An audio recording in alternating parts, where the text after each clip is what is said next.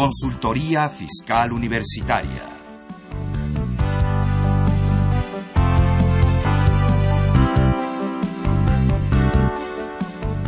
Un programa de Radio UNAM y de la Secretaría de Divulgación y Fomento Editorial de la Facultad de Contaduría y Administración.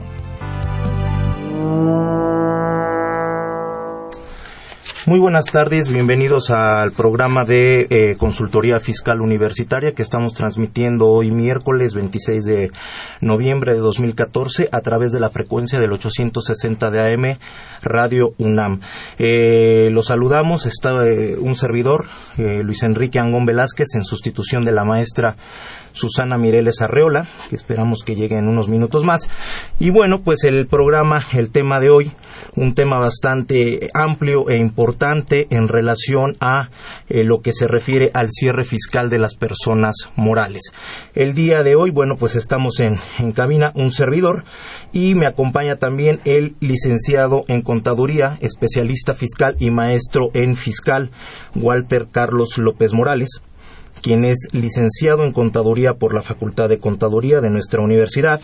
También es catedrático de nuestra Casa de Estudios, también en la Escuela Bancaria y Comercial y del Instituto de Capacitación en Especialidad Fiscal. Es egresado también eh, de la especialidad también de la misma facultad y asociado del despacho Garrido, Licona y Asociados SC y también se desempeña como asesor fiscal independiente. Un servidor, Luis Enrique Angón, también eh, tengo la fortuna, bueno, de ser egresado tanto en la licenciatura como en la especialidad de fiscal por nuestra casa de estudios y bueno, también la oportunidad de poder dar clase ahí en la, en la licenciatura y bueno, pues también eh, como socio del despacho Integración Fiscal Corporativa. Entonces, bueno, pues eh, tenemos esa oportunidad de, estar el día de hoy. el teléfono en cabina 55 36 89 89 para la Ciudad de México o Lada sin costo para la República Mexicana 01 800 50 52 688 para que eh, si gustan llamarnos, eh, tienen alguna duda, alguna inquietud sobre el tema o alguna cuestión, bueno, relativa a estos temas, pues bueno, pues eh, podamos tener la oportunidad de podérselos aclarar. El blog es en internet de este programa http dos puntos doble diagonal fiscalcontv.blogspot.com y la página de Facebook es fiscalcon eh, asesoría fiscal gratuita y con el teléfono 5550 7998. Bueno, en este momento está llegando la maestra Susana Mireles, entonces le, le paso el micrófono. Buenas tardes, maestra. Pues buenas tardes. Pues como saben ustedes, este es el segundo programa dedicado a la serie del cierre fiscal. La semana pasada estuvimos con el cierre fiscal de personas físicas y ahora vamos con el cierre fiscal de personas morales. Entonces, este, pues no sé, vamos a, iniciar con el tema. ¿Qué tendrían que recomendar ustedes respecto a esto?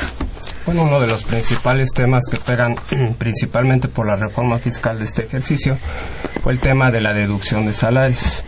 Eh, la reforma fiscal para el ejercicio 2014 señala que solo son deducibles el 47% o el, 5, o el 53% de los eh, pagos de salario que, sean previsión social o que eh, sean un ingreso exento para los trabajadores. En ese sentido, la ley es omisa al respecto y salió una resolución miscelánea que establece cómo se determina esa esa proporción, si se disminuyeron o no las, las prestaciones. Que bueno, en realidad este el primer ejercicio para como referencia para esto pues va a ser 2014, o sea, para saber si disminuyen o aumentan. Este en este caso pues va a ser este de 2014, este en este caso, pero aquí yo creo que acabo de hacer un alto en el camino sobre qué son los ingresos exentos de los trabajadores. Entonces, a ver, ¿qué, podríamos decir respecto a ese tema, Walter? Hay que tener mucho cuidado, ¿no? Porque hay ciertas prestaciones que la ley misma eh, señala que son objeto, que no son ingresos. Entonces, desde mi punto de vista, hay que tener cuidado. Un ejemplo de eso son los servicios de comedor. Los servicios de comedor o los uniformes que proporcionen los patrones a los trabajadores no, no es un ingreso tal cual. Y si no puede ser ingreso, no puede ser ingreso Exactamente. Entonces, en, estricto sentido, esos gastos serían totalmente deducibles para el patrón. Aquí cabe, digo algo muy técnico a lo mejor, pero es el tema de los ingresos en servicios en general, porque la ley establece como condición para que los ingresos en servicios sean ingresos, pues que la ley señale que esos ingresos en servicios son ingresos, valga la redundancia. Y este y pues en el caso de salarios, el único ingreso en servicios que tenemos es el ingreso este, de eh, consistente, que así lo establece la ley, en los automóviles asignados a funcionarios públicos. Es un ingreso en servicio de transporte. Pero cualquier cosa que se le entregue al trabajador que no sea en dinero, que no sea en bienes y que sea en un servicio, servicio de guardería, servicio médico, pues los propios seguros, ¿no? Este, no serían ingresos en términos de la ley porque no están tipificados como ingresos en servicios en términos de la ley. Y por lo tanto la ley no los reconoce como, como ingresos. Y volvemos al punto, si no son ingresos, ¿cómo van a ser ingresos exentos y cómo se va a aplicar la no deducibilidad en este, en este caso, ¿no? No sé si algo más sobre Este, me, parece que se excede de lo que es eh, la autoridad en cuanto a lo que viene siendo la consideración para la determinación de este punto porque, bueno, la ley nos dice que no se disminuyan las prestaciones. Entonces, lo que debemos de considerar es las prestaciones laborales que se le otorgan, ya sea conforme a la Ley Federal del Trabajo, conforme al contrato, porque eh, de alguna manera en esa parte, bueno, pues si yo te otorgo ahorita 30 días de aguinaldo y te lo bajo a 25, por ejemplo, bueno, te doy una prima vacacional del 40 y la disminuyo al, al 30, bueno, ahí sí queda claro que se están disminuyendo las, eh, las prestaciones. Pero no me parece o no considero totalmente correcto esta parte de tener que considerar esta proporción de los exentos entre el total de pagos eh, grabados y exentos del, eh, del, año actual y del ejercicio anterior para que se pueda considerar, ¿no? Porque puede haber una serie de elementos que en algún momento dado por las prestaciones o por las indemnizaciones que se estén pagando, pues a lo mejor eso me pudiera llevar quizá en algún momento dado a que esa proporción pudiera ser menor, pero por un cálculo fiscal, no eminentemente laboral, ¿no? Ajá. Y bueno, y lo discutible aquí es que se tome como referencia, por ejemplo, si hay una disminución respecto a 2013 cuando no estaba vigente la norma, ¿no? Además. Ajá, la norma entra en eh, esta esta disposición inicia a partir de 2014. En todo caso, pues de entrada deberíamos empezar 2014 con el eh, 47% de no deducibilidad y en todo caso ya 2015 pues tendría que tomar como referencia 2014, ¿no? Dado que además estamos en una nueva ley del impuesto sobre la renta. Entonces, aquí el tema sería la primera pregunta es qué son los ingresos exentos, la segunda ir considerarlos no objeto y la segunda consideración es que se va cuándo se va a aplicar la no deducibilidad del 47 y cuánto la de no la del no 53, ¿no? Yo creo que ahí tenemos esos dos temas. Ahora ya que estamos instalados en esto de la nómina, eh, pues sabemos que entró en vigor en este año lo del CFDI, CFDI de la nómina. En este caso, el CFDI de la, de la nómina tiene que, eh, tiene que regularizarse a más tardar cuándo. Bueno, lo, lo, que viene siendo la parte de los comprobantes de nómina, inicialmente sí arrancó desde el mes de enero, eh, pero eh, se estableció a través de los transitorios de la resolución miscelánea para las personas morales, hablando específicamente, la posibilidad de poder diferir el, el timbrado de la nómina del CFDI del primer trimestre y que se tenía que hacer a más tardar el 31 de marzo. Ahora, de acuerdo con las reglas que quedaron de resolución miscelánea, eh, nos establece que el timbrado de este de los FDIs se tiene que hacer antes de lo que es la fecha del pago o a más tardar dentro de las 72 horas siguientes eh, o los tres días, perdón, días hábiles posteriores al pago de la nómina. Pero bueno, toda esta cuestión ha sido un periodo pues complejo también de poder entender este este tema porque además de la, lo que son las reglas de miscelánea pues tenemos incluso una serie de preguntas y respuestas dentro de la página del SAT que nos ha dado los criterios que se consideran pues con diversos conceptos no tales como vienen siendo los fondos de ahorro los seguros de gastos médicos los eh, préstamos. los préstamos cuando se si se cobran con interés sin interés etcétera. Una serie de elementos que obviamente conllevan en esta parte lo que es el tema de los pagos por salarios y que bueno pues eh, a lo mejor ha llevado a que haya errores por la implementación o a lo mejor bueno ver esta cuestión de cómo se van llevando a cabo pero eh, sobre todo si no se eh, inicialmente si no se hizo el timbrado de esta nómina en esos tres días si posteriores errores. exactamente sería no deducible. Afortunadamente creo que bueno dentro de las buenas noticias que tenemos es de que en la ley de ingresos para la Federación del próximo año que fue publicada modifica el 13 de noviembre, en el artículo 22, en una de las fracciones, permite que eh, se puedan poner, por llamarle de alguna manera, al corriente los eh, contribuyentes en cuanto a lo que es el timbrado de la nómina o hacer las correcciones pertinentes a más tardar el 31 de diciembre de este año. Entonces da esa situación para poder pues hacer todas estas modificaciones o correcciones. Entonces, de no hacerse peligra la deducibilidad y peligra también la forma de pago, ¿no? Porque una de las condiciones en miscelánea para poder hacer el, pago en efectivo cuando los los este, los pagos no alcanzan este exceden de los dos mil pesos era el CFDI de la nómina. Entonces, si se pagaron a los trabajadores todavía en efectivo y los pagos del trabajador nominales, no, no netos, exceden de dos mil pesos, pues un requisito de deducibilidad es que ya se paguen con cheque nominativo, transferencia, etcétera, pero se liberaba esto mediante reglas de resolución miscelánea con la emisión del CFDI de la, de la nómina. Todavía se puede pagar en efectivo, pero con la emisión del CFDI de la nómina. Entonces son otros elementos que, que, este, que, influyen en esta situación del CFDI de la nómina y sus efectos eh, fiscales. ¿no? Y esto pues no tiene excepción, todos tenemos que emitir CFDIs de la nómina a partir de 2014, ¿no? Ajá.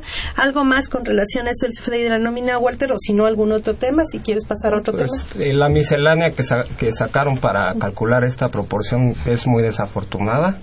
Eh, como platicamos, contiene conceptos que ni siquiera son ingresos para los trabajadores o que son, eh, pues sí, no ingresos porque son o, son servicios o son objeto porque la ley en sí misma este, así lo señala. ¿En cuanto al CFDI de la nómina o en cuanto a la proporción? No, en cuanto al cálculo de la proporción. Bueno, que es que las dos cosas se, repiten los elementos, por eso me quedó la duda. Aunque en el caso, bueno, del CFDI de la nómina son erogaciones eh, por remuneración al trabajador, ¿no? Entonces, ahí como que es un espectro más amplio, no necesariamente lo que sea ingreso para el trabajador por un lado y por otro lado, pues hay conceptos que están en el CFDI de la nómina, el documento de preguntas y respuestas, este, que, que no son ingresos, pero que sí tienen un fundamento legal, como el caso de los préstamos. El 27 de la ley fracción séptima, octava, por ahí, que habla que en materia de deducibilidad de intereses, si tú haces préstamos incluso a trabajadores, tienes que emitir un CFDI por esos préstamos, que no son ingresos, ni deducciones, ni nada, pero tienen que emitirse el CFDI. Sí, la, la, parte, por ejemplo, del fondo de ahorro, o sea, técnicamente me, me dice la ley que eh, se calcula el impuesto en el momento en que se percibe el ingreso. Pero lo que está pidiendo aquí es que la parte que vaya aportando el patrón, a pesar que lo, a lo mejor lo voy, o lo voy aportando cada semana o cada quincena y lo entrego en el mes de diciembre completo, eh, me dice, no, a lo mejor si vas aportando mil pesos cada semana o cada quincena, tienes que timbrar ese concepto, ¿no? Entonces, esa es una parte. La otra, por ejemplo, algo que a lo mejor también puede parecer extraño, lo, lo que es timbrar las cuotas patronales al IMSS o las aportaciones Como parte de los recibos de, nómina, ¿no? Así es, lo cual obviamente, bueno, pues rompe con el esquema, o, digamos, o, la, concepción que hemos tenido de lo que es el recibo de nómina como tal desde el punto lo que de pasa vista es, laboral. Lo que pasa es que es todo menos un recibo de nómina como estábamos acostumbrados. Como están sustituyendo las informativas a futuro con estos FDIs de nómina, pues ese es el problema, que no este, que a final de cuentas eh, quisieron matar dos pájaros de un tiro o varios pájaros de un tiro y, se complica, ¿no? En, en, la mecánica o en la mecánica a la que estamos acostumbrados en la relación obrero-patronal a, aplicar esto como un recibo de nómina y causa muchas confusiones, ¿no? Entonces, pues hay que cumplir con todas las obligaciones, la entrega al trabajador, el, este, la emisión del CFDI y pues no está por demás echarle un vistazo al documento de preguntas y respuestas del SAT para ver si lo estamos haciendo como dice el SAT, si estamos de acuerdo, si no estamos de acuerdo, si vamos a adecuar nuestra emisión de acuerdo a las preguntas y respuestas del SAT o si no lo vamos a hacer, pero pues estar conscientes de que, estamos arriesgando en ese caso. ¿no? Y, otro punto que yo que complementaría toda esta parte es que recordar que dentro de los transitorios de la ley del ISR me establece para todavía para los años de 2014, 15 y 16 la obligación de seguir presentando las declaraciones informativas.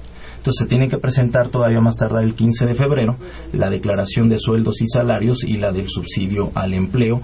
Y adicionalmente, bueno, pues también para hacer el amarre de estos datos todavía establece la obligación de seguir expidiendo las constancias de percepciones y retenciones de los formatos F37 y 37A este, para poder amparar esas eh, pagos y retenciones, porque seguramente, bueno, pues eh, para la autoridad será más fácil también para los contribuyentes pues digerir toda esa información. Aunque se supone que esas constancias van a ser electrónicas en un momento determinado, ¿no?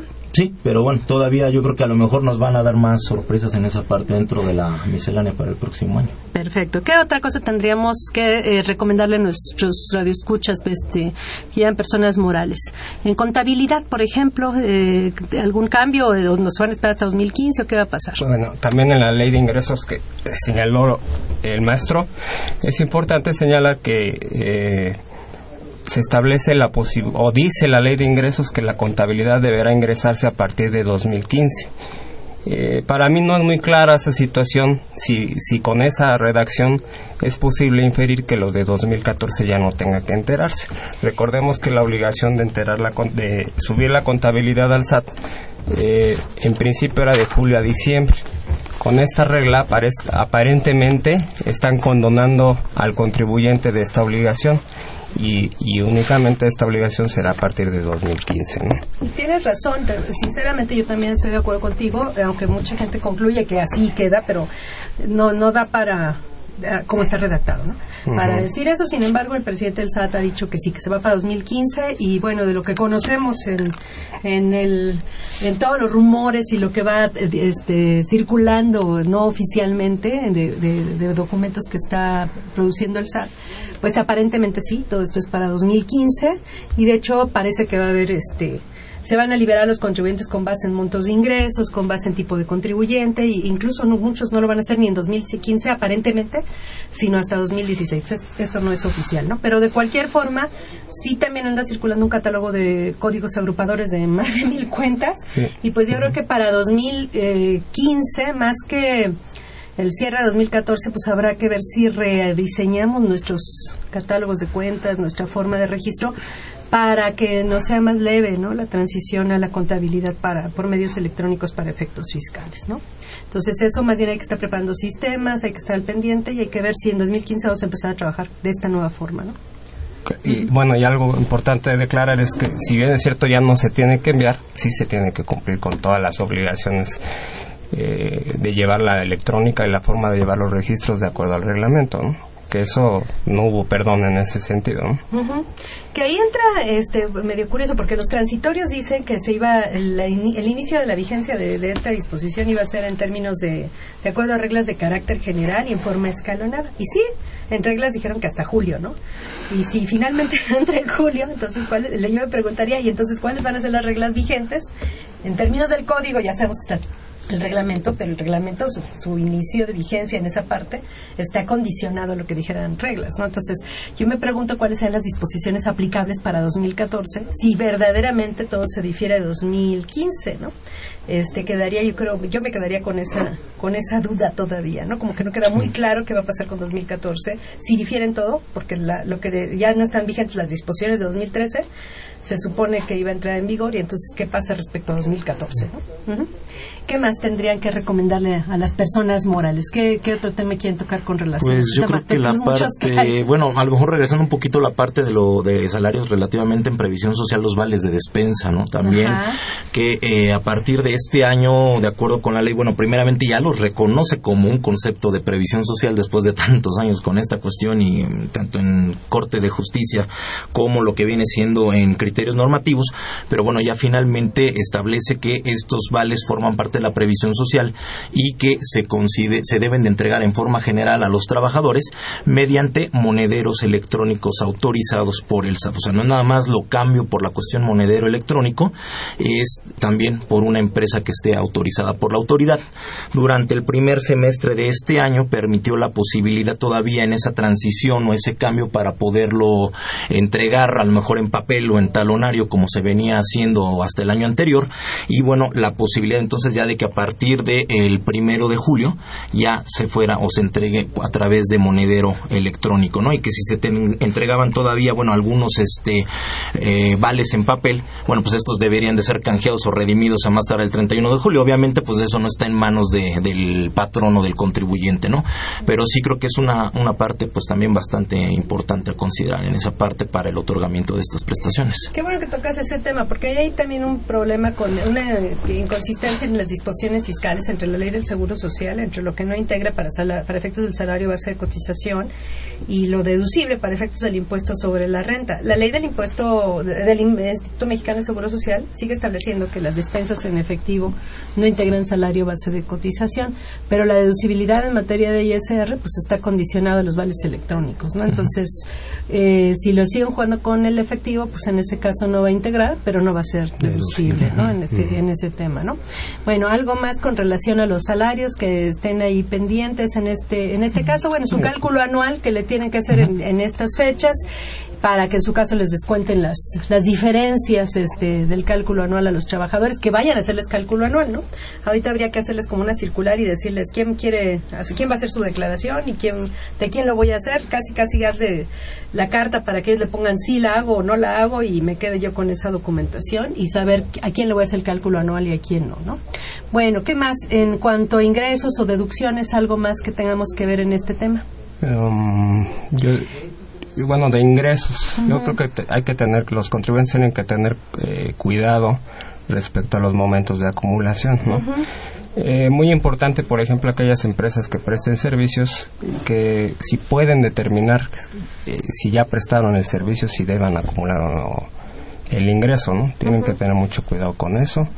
Eh, sí, porque es muy común que nos vayamos únicamente exclusivamente a lo facturado, ¿no? Y no necesariamente tiene que ser así, porque hay, para enajenación de bienes, se debe acumular lo facturado, lo exigible, lo cobrado parcialmente, este, o si ya se entregaron bienes, etcétera, pues, y ya está cerrada la operación, ya está acordada y demás, pues también ya tendría que haberse eh, acumulado y nos confiamos en que no lo puede detectar la autoridad, pero están las remisiones, está hay documentación, ¿no? Para probar eso. Contratos, ¿no? Inclusive, donde la mercancía ya se entregó, pero como no se ha facturado, la empresa no lo ha acumulado. Sí, no, no es tan sencillo decir que nada más es lo facturado en todos los casos, ¿no? Ah, algo eh, más con relación a este tema en cuanto en materia de ingresos. De ingresos, eh, híjole, bueno, pues yo creo que no, ahorita no, no, no, no creo que no hay tanto. Hay un tema ahí medio discutible en la práctica, sobre todo con los depósitos en garantía, ¿no? Si hay una persona moral arrendadora de inmuebles este, y, recibe depósitos en garantía, ¿en qué momento se van a considerar estos como ingresos? Eh, para efectos del cálculo del ISR? Pues en principio no, ¿no? Si en el contrato de arrendamiento está establecido que ese depósito se aplica al final eh, del contrato de arrendamiento, o se aplica por algún impago, entonces hasta ese momento tendría que considerar como un ingreso acumulable. Ahora, pero si es al revés y dicen que siempre se va a aplicar contra rentas y dicen que es depósito en garantía, pues también ahí es discutible que ya no sea acumulable, ¿no? O sea, todo depende de lo que diga el contrato y de qué va a pasar con ese depósito, ¿no? Entonces ahí también hay que ver, los contratos hoy por hoy se vuelven más importante, sobre todo a partir de que en algún momento determinado van a empezar las revisiones electrónicas y todo tiene que estar perfectamente documentado, ¿no? Legal, contable y fiscalmente, ¿no? Además, cuidar en el ajuste anual por inflación el tratamiento de ese depósito en garantía, ¿no? Porque eh, también va en función de si, se, si es obligatorio que el arrendador tenga que devolverlo o no tenga que devolverlo. En ese sentido, si el, si el arrendador está obligado a eh, pagar otra vez o reembolsar ese depósito, entonces sí tendría que considerarlo como un crédito. En caso contrario, pues no.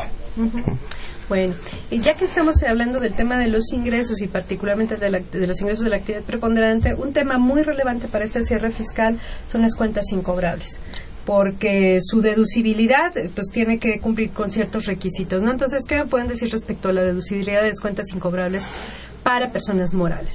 Bueno, en esa parte, eh, primeramente está señalando de los dos requisitos eh, básicos. El principal es que se consuma el plazo de prescripción, es decir, es el tiempo que transcurre entre la fecha en que se emite, en este caso, el comprobante fiscal o a lo mejor el título de crédito que ampara ese préstamo u operación.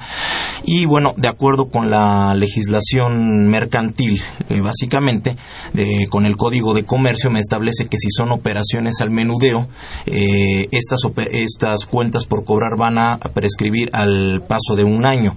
Si son de mayoreo, es al paso de los 10 años. Eh, normalmente se entiende, establecen los tribunales, bueno, pues es la cuestión de que, o de acuerdo con la ley, de que uno deja de hacer por cobrar, pero bueno, no necesariamente es esa situación. O sea, yo estoy haciendo todas las acciones tendientes a cobrar, a llevar a cabo la recuperación de esas cuentas, pero bueno, pues eh, si no se da esa situación, bueno, por el transcurso del tiempo, bueno, pues se podría aplicar la prescripción. Ahora, está lo que le llama la notoria imposibilidad práctica de cobro, es decir, situaciones que la ley está estableciendo de manera específica en las cuales se puede dar esa deducibilidad antes de estos periodos de los que estamos hablando. Eh, me establece una primera limitante cuando son operaciones de hasta 30 mil UDIs, que estamos hablando más o menos ahorita como unos 150 mil pesos, que el... el, ¿Con IVA sin IVA? Sin IVA sin IVA, el valor de esta operación. O sea, lo que se va a deducir es sin IVA, eh, en este caso. Así es. Entonces, en este caso me establece, bueno, si se da la notoria imposibilidad práctica de cobro, estos 30, estos eh, importes menos de 30 mil UDIs se van a poder deducir en el mes en que se consume, en que eh, haya transcurrido, se cumpla un año a partir de la fecha en que entró en mora la persona o el deudor. Es decir, a lo mejor a mí me deben de haber pagado una cuenta, por ejemplo, el 26 de septiembre de 2013. Vamos a suponer que tú emitiste la factura el 15 de julio de 2013. El 15 de julio. Pero te la deben haber pagado el 26 de julio de septiembre de 2013. Así es. Entonces, a lo mejor esa factura es por 50 mil pesos, entonces estamos abajo de estas 30 mil UDIs.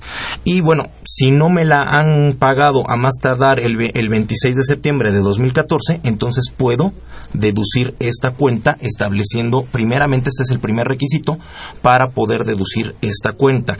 Ahora, adicionalmente me pide otros elementos. Eh, uno de ellos, que es el más importante, eh, el que yo tenga que presentar una declaración informativa ante la autoridad el próximo año, a más tardar el 15 de febrero, que no hay formato oficial, pero se te presenta a través de un escrito libre, de acuerdo con el Código Fiscal, en el cual entonces yo informaré cuáles son esas cuentas que por lo pronto en este rango eh, pude deducir bajo esta situación. Y el segundo elemento es que yo le debo de informar al deudor o a, la persona que me debía estas cuentas eh, que voy a acumular a, deducir estas cantidades para que entonces tenga su contraparte ahora en la parte en lo que se refiere a ingresos acumulables. Es decir yo deduzco pero él debe de acumular estas cantidades. Y cómo le aviso porque digo si ya estoy dándome vueltas y ya resulta que no está ya, ya se me fue de donde estaba ya ni lo localizó cómo cumpliría con este requisito eh, para la deducibilidad de avisarle al al, a la persona que voy a deducir esa cuenta como incobrable. Bueno, ahí se puede normalmente,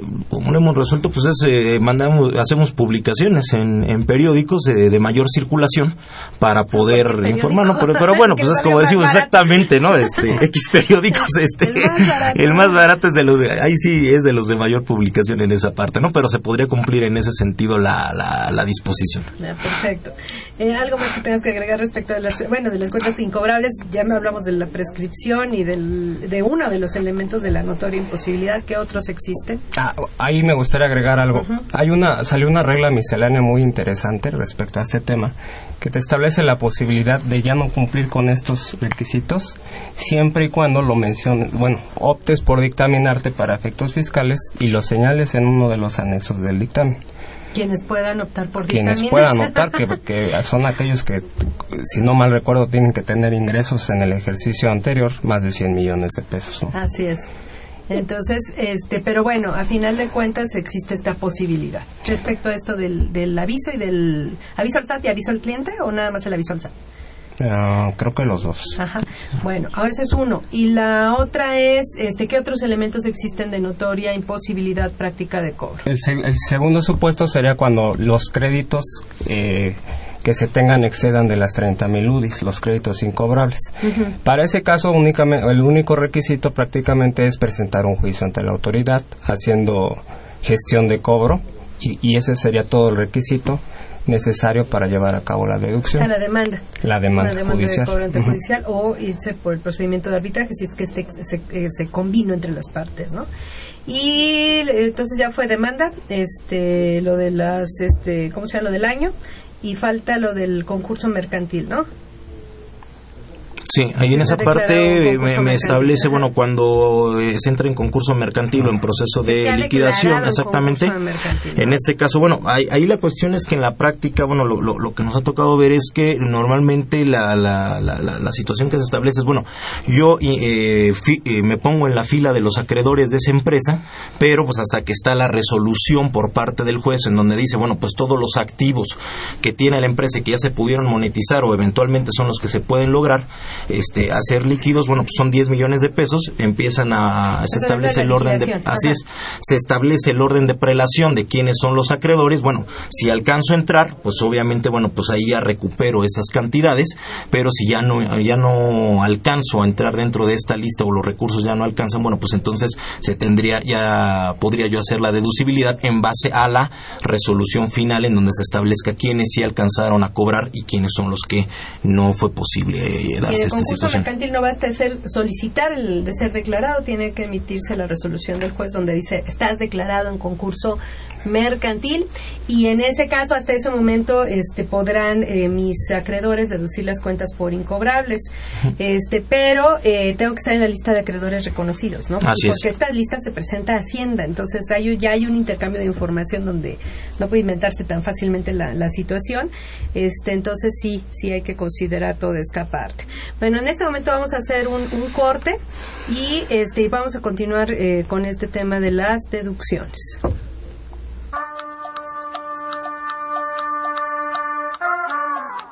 ¿Piensas poner un negocio? ¿O tienes un negocio y quieres mejorar su desempeño? ¿Eres una persona comprometida? ¿Te gusta el liderazgo y la competitividad? Entonces la revista Emprendedores es para ti.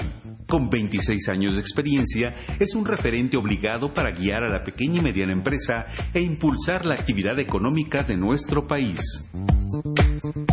Informes y suscripciones en publishing.fca.unam.mx o bien comuníquese al 5616-1355. Emprendedores, la revista, publicación bimestral.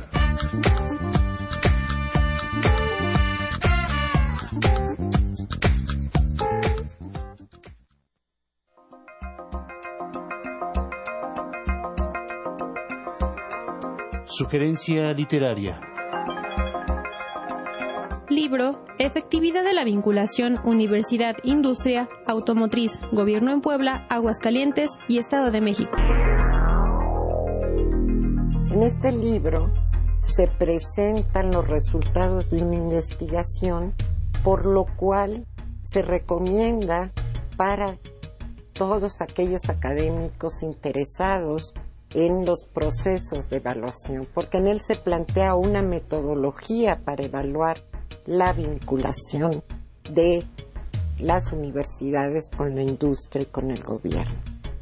También este libro se recomienda para los alumnos, para que vean la importancia de la innovación y del desarrollo tecnológico. Se establece el marco teórico de la evaluación de la vinculación y de la innovación y del desarrollo tecnológico.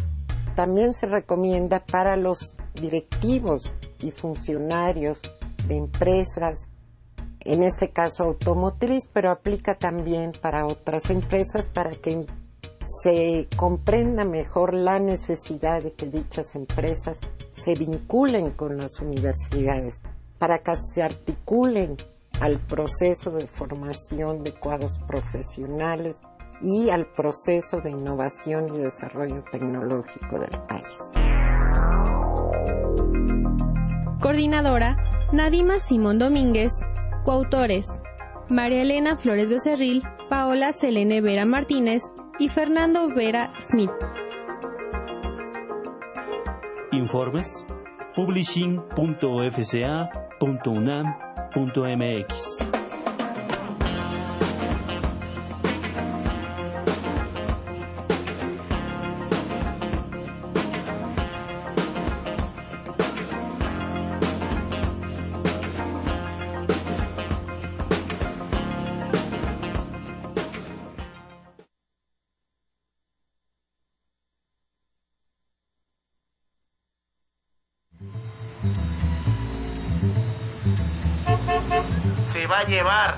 revista Consultorio Fiscal único en su género.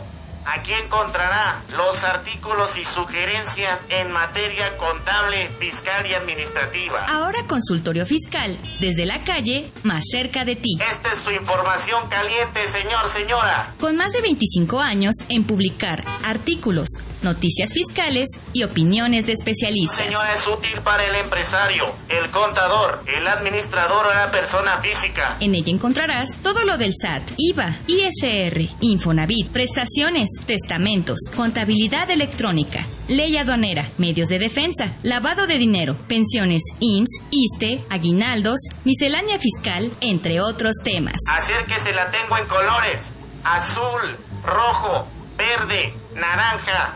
Todo para los gustos de la damita del caballero. Suscríbete en www.consultoriofiscalunam.mx o comunícate al 5610-1355 y 5622-8310.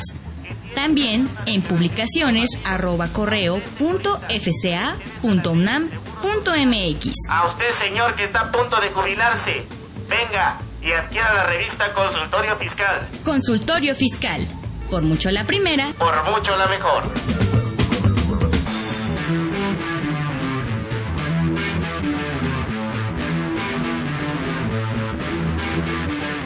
Pues ya estamos de regreso. Eh, tenemos unas preguntas, una pregunta que te vamos a contestar, pero este, les recuerdo que tenemos 15 revistas eh, de consultorio fiscal que están a disposición del público, del ejemplar número 606 de consultorio fiscal. Eh, simplemente llámenos y llévese un ejemplar del número 606 de la revista Consultorio Fiscal. Eh, recuerden que siempre está a la vanguardia, siempre está eh, pendiente de lo que se publica constantemente para ver qué, de qué, cuáles son los, los temas más relevantes y necesarios para usted. Pues bueno, eh, también eh, tenemos una pregunta, decíamos eh, que eh, nos acaba de llegar una que dice, persona moral tiene un empleado a quien quiere comprarle un seguro médico de gastos mayores. ¿A nombre de quién debe pedir la factura para deducir impuestos? ¿A nombre de la empresa o del empleado? Pues definitivamente, perdón, definitivamente a nombre de la empresa, ¿no? Así es, ajá, entonces forzosamente, si no, no sería deducible, ajá. Bueno, entonces estábamos en este tema de las cuentas incobrables y particularmente estábamos en el tema de la de dos temas, ¿no? De la prescripción y de la notoria imposibilidad práctica de cobro. Hablábamos de un artículo que, eh, bueno, veíamos ahorita en el corte, es el artículo 1161, fracción segunda del Código Civil, que dice que que, nos, que prescribe en un plazo de dos años la acción de cualquier comerciante para cobrar el precio de objetos vendidos a personas que no fueran revendedoras. Entonces, si la, venda, si la venta no es a público, fina, a público en general, este, a consumidor final, final, ajá, exactamente. entonces este, si es a un intermediario, aparentemente procedería este plazo de prescripción de dos años, sino el de diez en general, como se, que es el, es el ciego, ¿no? Para Así todo es. el que no quede incluido en esta parte, pero siempre es recomendable que lo, que lo revisen todo esto de cuentas in- cobrables con sus abogados, etcétera, para ver qué es lo que ya prescribió, qué es lo que sí pueden deducir bajo la figura de la prescripción y lo que no, pues ver se puede ir a la notoria imposibilidad práctica de cobro. Bueno, dejamos el tema de los ingresos en esa parte y nos vamos a los anticipos de clientes. ¿Qué pasa con los anticipos de clientes? Bueno, definitivamente cuando una persona moral recibe un anticipo, eh, lo que señala la ley es que tenga que acumularse. Eh, a- Que ahí es discutible, ¿no? Pero bueno, Sí, en la medida Ajá. que se conozca la contraprestación.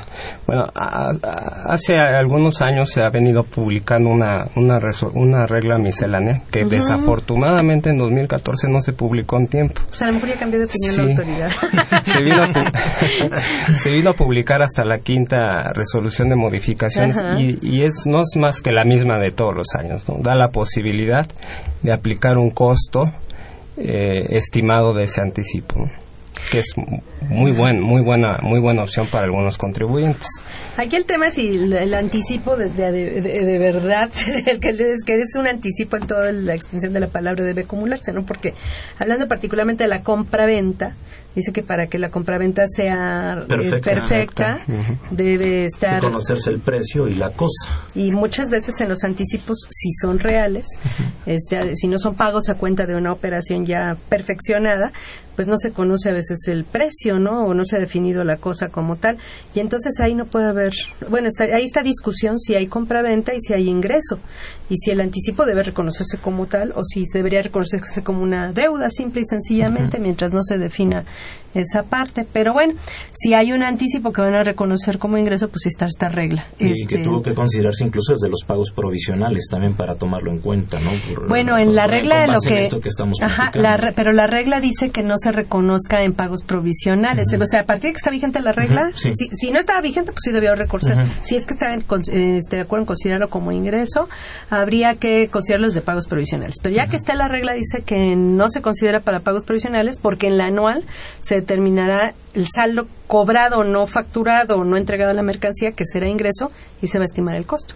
Claro. Bueno, eso respecto a anticipos de clientes, devoluciones sobre ventas, descuentos, bonificaciones, ¿qué, qué tienen que decir con relación a ese tema? Ya que estamos en los ingresos. Sí, ya que estamos con...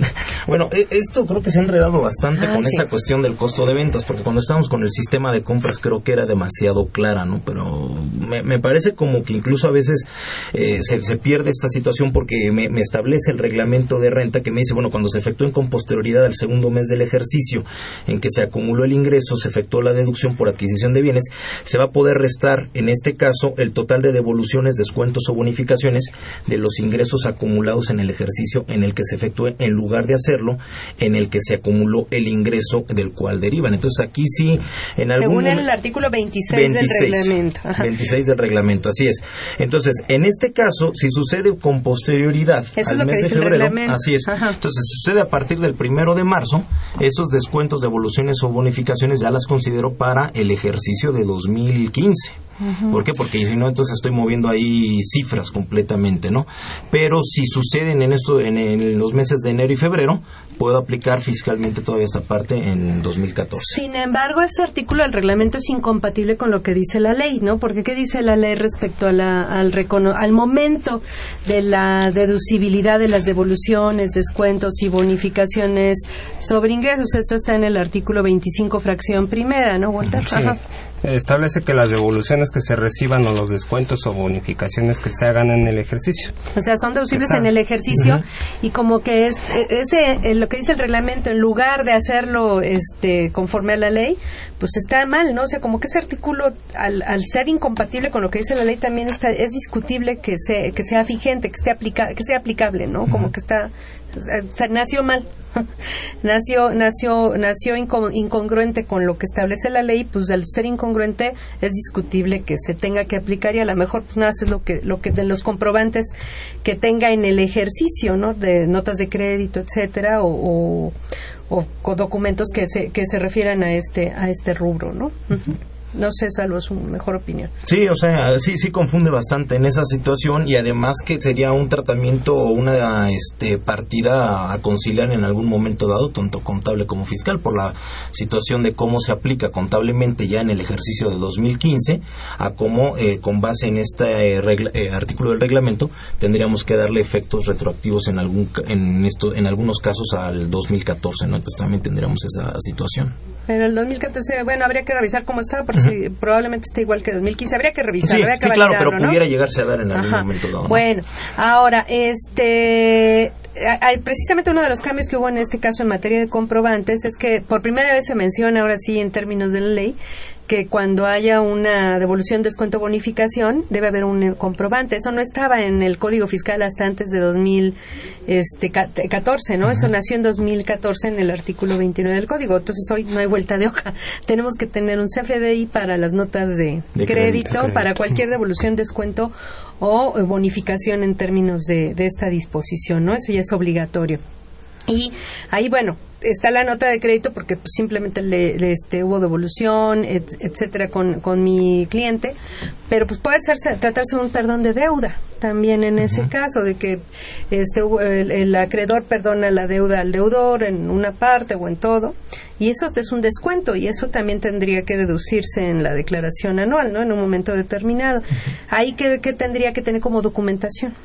Para poder probar esa deducción. En el, Des- en el perdón de deuda. en el perdón de deuda. Ajá. Es que ahí si no... Tiene que haber un convenio, Sí, ¿no? y, que- y la ajá. nota de que- y bueno, y ahora el CFDI, El porque CFDI. ya es obligatorio Así es. independientemente de todo lo que haya detrás de. Ujú. Serían las dos cosas, ¿no? En este caso. Bueno, ya este ya hablando de ingresos, devoluciones, descuentos, bonificaciones, vamos al costo de lo vendido. ¿Qué me pueden decir respecto al costo de lo vendido? Primero los inventarios. Y luego Claro. nos vamos al costo de lo vendido. El, el principal cambio que hubo respecto del ejercicio anterior es que el met- los métodos de evaluación de inventarios se eliminó el método de últimas entradas, primeras salidas y ya únicamente quedaron cuatro, eh, cuatro metodologías para calcularlos. Y bueno, algunos, al- aquellos contribuyentes ¿Qué que serían traen- cuáles, perdón? que sería el WEBS, El este, perdón, PEPS. Ajá, primeras entradas, primeras salidas. el precio promedio, costo identificado y el de detallistas. ¿no? Básicamente ese es el, principal cambio y recordar, dependiendo del tipo de contribuyente, que debe integrar el costo de lo vendido. Ah, ah, pero antes de integrar el costo de lo vendido, ¿qué obligaciones tienen las personas morales respecto al control de los inventarios? Bueno, deben de tener una identificación de sus inventarios, levantar un inventario el 31 de diciembre, este, pues digamos que es la, la parte principal, ¿no? Y esto obviamente, bueno, pues se tendrá que reflejar, eh, obviamente, en el balance general, que es otra obligación también tener que elaborar el estado de posición financiera el 31 de, de diciembre. Y si no eh, me coincide lo que lo que este cuente en la toma física de inventario, lo que físicamente cuente en la toma física del inventario, la redundancia, contra lo que se supone que debía tener, ¿qué va a pasar este en mis declaraciones? En esa parte me está señalando, sobre todo aquí la cuestión por IVA, que es lo que creo que tendríamos que considerar, en- eh, tomar en cuenta en el artículo octavo. Me dice, bueno, pues que si hay una diferencia, esa se, se considera una enajenación. Entonces, a menos que, bueno, pues se trate de mermas o que, este, diferencias que estén, pero debidamente documentadas o sustentadas, exactamente, ¿no? A lo mejor incluso, este, pues obviamente puede ser un robo, por ejemplo, también, pero bueno, tiene que tenerse la documentación que compruebe o cuál es lo que le da origen a esas mermas por el tipo de materiales o de eh, materias que se manejan para estos efectos. Ahora, hay, eh, cuando hay material que ya no, ya está obsoleto, etcétera, que ya, eh, ya no está funcionando por X o Y circunstancia, yo tengo que destruirlo y tengo que avisarle al SAT que lo voy a destruir. Pero antes de eso, eh, tratándose de lo que son alimentos, lo que sirve para bancos de alimentos y medicinas, si no mal recuerdo, que eso fue otra modificación para este año. Antes era todo, ahora nada más lo de bancos de alimentos y medicinas. Este, se tiene que ofrecer en donación.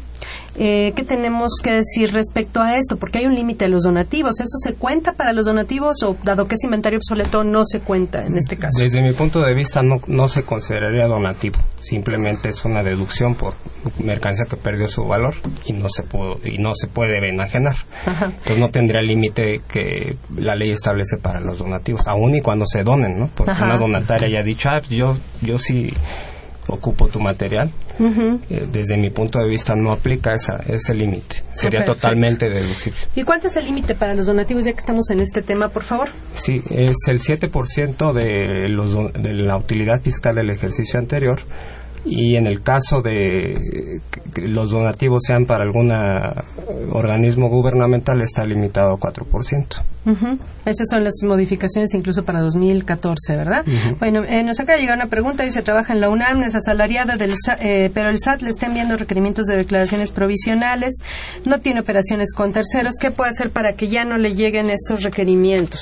Yo creo que en esa parte tendría que checar su relación o su guía de obligaciones que tiene, que vaya a la administración, para verificar ser ya por internet exactamente, también, ¿no? para ver exactamente ¿Qué cuáles son? ¿no? Si le aparece algo adicional a salarios, que a lo mejor por ahí alguna vez haya tenido, no sé, estoy suponiendo Honorarios. honorarios, arrendamiento, actividad empresarial, bueno, pues a lo mejor el sistema sigue detectando que tiene que hacer la presentación de los pagos provisionales o las demás obligaciones accesorias. Entonces, nada más que eh, haga la eh, presente el aviso de actualización de obligaciones para que quede solamente la de asalariados y bueno, pues ya lo que Y sí, es, corresponda, es, ¿no? es muy importante porque sobre todo, por ejemplo, la no presentación de declaraciones informativas de operaciones con terceros en materia de IVA, pues son multas mensuales por cada omisión mensual De en la declaración de más de nueve mil pesos. Entonces, sí tiene que revisar esta situación para no evitar esta, esta situación. Entonces, acuda lo antes posible al SAT o si lo puede hacer por internet, aunque no es tan sencillo hacer el procedimiento, pues sí sería recomendable. O vaya a la Facultad de Contaduría, ya le pueden ayudar al servicio de asesoría fiscal gratuita,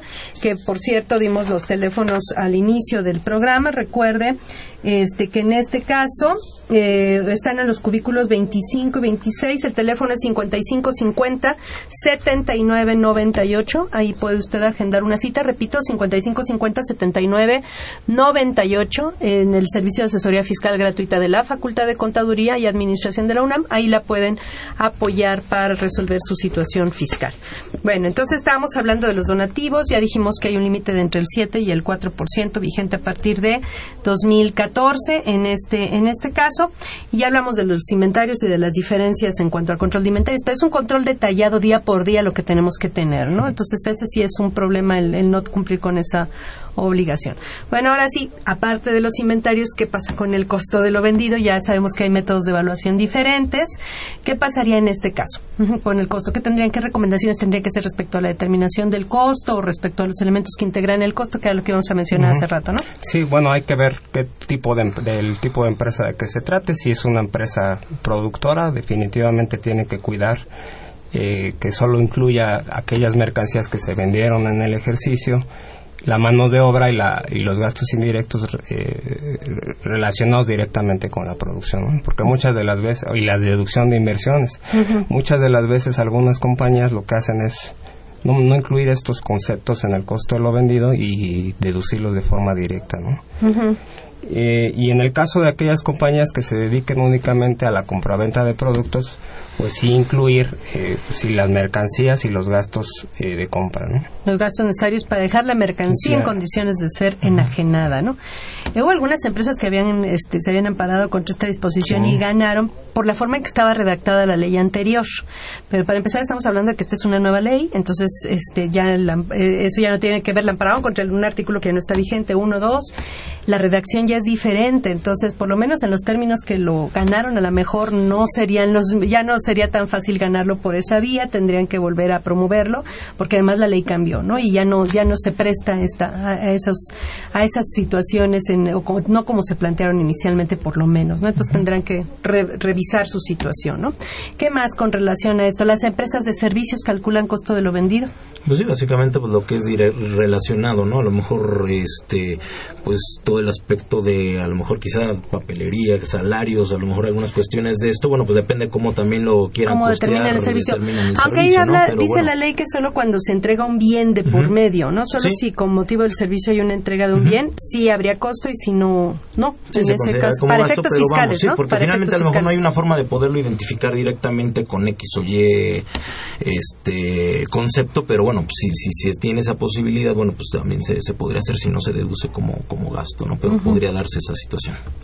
En el caso de la deducción de inversiones es discutible su inclusión en el cálculo del costo de lo vendido porque es un elemento que se calcula por ejercicios fiscales, ¿no?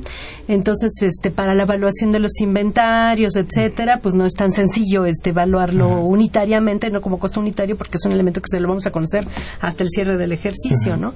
Pero bueno, este, ¿qué más tendrían que decir respecto a los eh, respecto al costo de lo vendido? ¿Algo más? Hay un tema ahí importante respecto a los comprobantes para las deducciones que tiene que ver, pues, ya que estamos en el costo, pues es importante mencionarlo. Eh, primero, hay operaciones que realizamos, compras o pagos que hacemos con personas físicas que por regla general la ley dice que son deducibles al pago. Entonces, ¿cómo juega esto con el, con el costo de lo vendido? Y segundo, la fecha límite para la obtención del comprobante y, la fecha del comprobante este, como requisito de deducción, ¿no? ¿Qué tendrían que decir en estos temas? En esa parte lo que, lo que me establece es que en el caso de personas físicas ahí tendría que llevar una conciliación también porque, bueno, digo, lo que es el control de los pagos este, también eh, por el flujo de efectivo. Entonces, este, ahí tengo que ir controlando este, este concepto, ¿no? Y lo que se refiere en la parte de lo que vienen siendo los comprobantes, bueno, pues me está diciendo que los debo de reunir eh, toda la documentación comprobatoria a más tardar en la fecha en que deba de presentar la declaración. Entonces, a lo mejor si en este momento, bueno, pues tenemos este, lo que es el contrato como tal, bueno, pues si tenemos o obtenemos el comprobante fiscal durante el primer trimestre del año, bueno, pues tenemos completamente la, la posibilidad de poder hacer la deducción de esa mercancía en el costo de ventas. ¿Y la fecha del comprobante, en qué casos tiene que ser la fecha del ejercicio? Para efectos del costo de ventas podría ser incluso eh, en el primer trimestre de, de, 2015. ¿Por qué? Porque tengo la situación de que me dice que, que deduzco el costo en el momento en que acumulo la, la venta correspondiente, ¿no?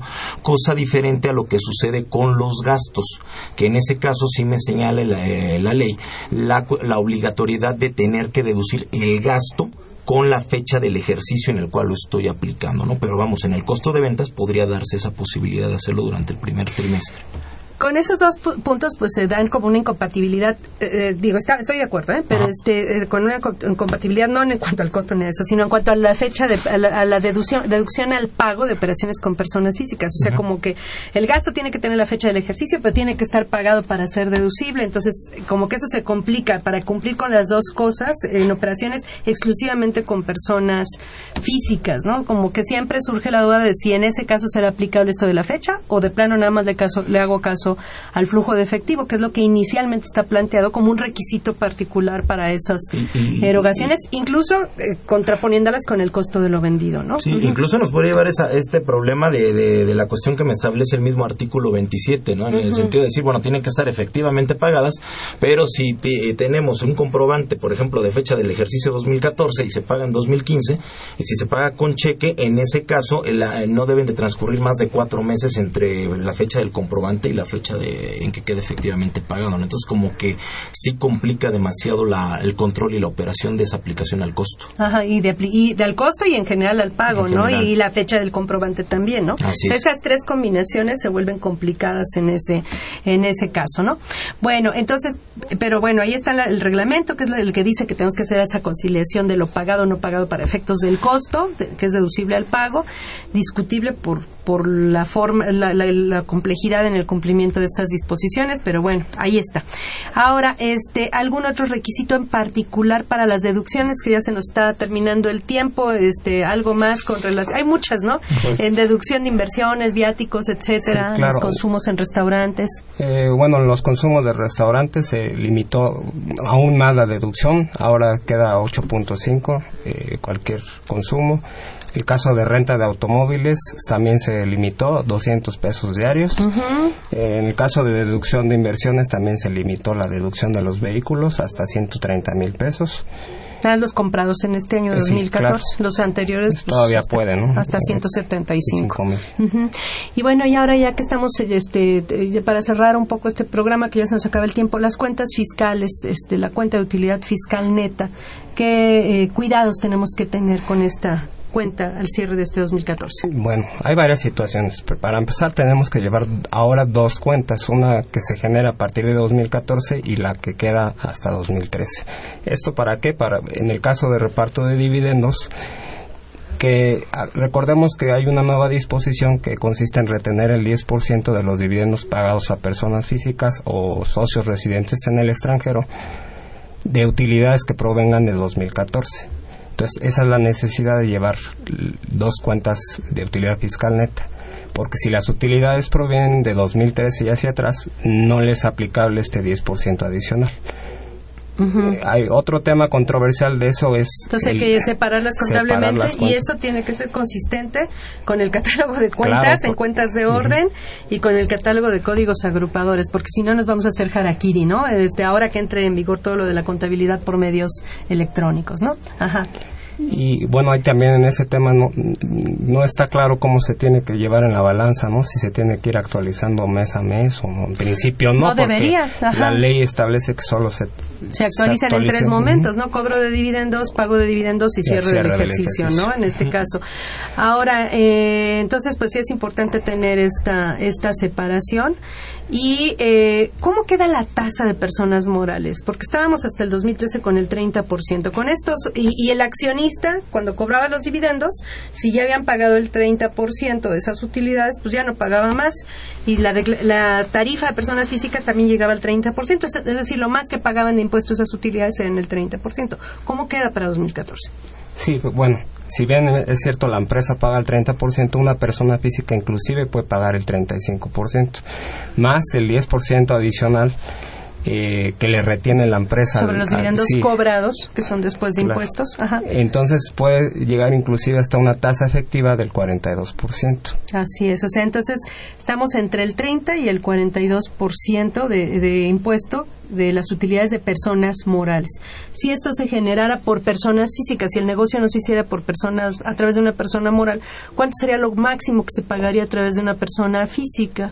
Dice Enrique. Pues sería el 35. Así es. Entonces es uno de los elementos que tenemos que considerar para ver si nos conviene o no este, constituir una persona moral para realizar nuestra actividad económica. Sí, porque incluso, bueno, hasta como estábamos el año pasado, bueno, pues esto eventualmente por esta piramidación generaba saldos a favor. Entonces ahora puede ser que ya ni siquiera se generen los saldos a favor, sino que la persona física con los componentes o todos los demás ingresos que pueda tener en el año, al presentar su declaración anual puede llegar a tener incluso ISR a cargo, ¿no? ¿Por qué? Porque caemos en una tasa del 35% este, contra el 30% que está pagando la persona moral. Ajá. Eh, bueno, entonces en este caso la tasa subió de entre el 30 al 42, a un máximo del 42%, es decir, la tasa pudo haber subido prácticamente un eh, 40% un 40% del 2013 respecto al 2014, porque estamos hablando de un incremento del 12%, 4 por 3, 12, ¿no? Entonces, un incremento de, de, este, de tasa en, en un 40%. Pues prácticamente se nos acabó el tiempo. ¿Qué tienen más? ¿Alguna recomendación final que tengan que hacer para el cierre de personas morales, eh, Luis Enrique? Bueno, la parte yo creo que nada más recordar también lo, que, lo correspondiente a la PTU, que cambió, ya no es eh, toda la mezcla o el, cálculo tan complicado que tenía la ley de quitar efectos inflacionarios y poner eh, efectos históricos Simplemente ahora es la base tal cual como establece la Constitución, ingresos menos deducciones autorizadas, pero considerando sí dentro de estas deducciones autorizadas la posibilidad de, eh, considerar también los salarios exentos que no resulten o que resultan como no deducibles. Es decir, también se pueden tomar en cuenta como deducibles para efectos de la PTU. Entonces con eso disminuye, pues de alguna manera, no es exactamente igual la base gravable eh, que tenemos para PTU en relación a la utilidad fiscal para va a ser menos lo que va a ser menor. para los trabajadores. Por el efecto de estos ingresos eh, que no van a ser deducibles, que son exentos. Perfecto. Eh, Walter, ¿alguna consideración final? Pues nada, que las empresas revisen si tienen pérdidas pendientes de aplicar o, hayan pagado el y ese es otro tema que nos quedó pendiente, lo de las pérdidas. Claro, por dividendos o pagado en el extranjero, que lo pueden acreditar contra su impuesto causal. Perfecto. Pues se nos acabó el tiempo, amigos. Recordamos que mañana vamos a estar en televisión con este mismo tema, con las personas que nos acompañan también a la mesa, a quienes agradecemos su apoyo para la realización de este programa. Luis Enrique Angón Velázquez, gracias, por, parte de nuestra facultad. Walter eh, Carlos López Morales, gracias también por parte de nuestra facultad. Este, y los invitamos a que nos sintonicen la siguiente semana para seguir platicando con el tema de aguinaldos. Agradecemos a nuestros invitados por acompañarnos. Esta fue una producción de Radio UNAM. En los controles técnicos estuvo Humberto Sánchez, en la producción por parte de la Secretaría de Divulgación eh, y Fomento Editorial de nuestra facultad, Nezahualcóyotl Jara, Adriana Esquivel, Angélica Rodríguez y Alma Villegas. La FCA le agradece a los conductores e invitados de este programa, quienes participan de forma honoraria. La opinión expresada por ellos durante la transmisión del tiempo refleja únicamente su postura personal y no precisamente la de la institución. Pues muchas gracias a ustedes por acompañarnos.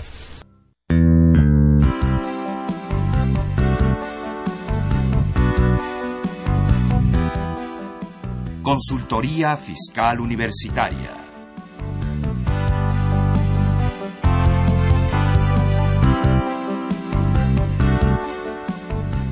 programa de Radio UNAM y de la Secretaría de Divulgación y Fomento Editorial de la Facultad de Contaduría y Administración.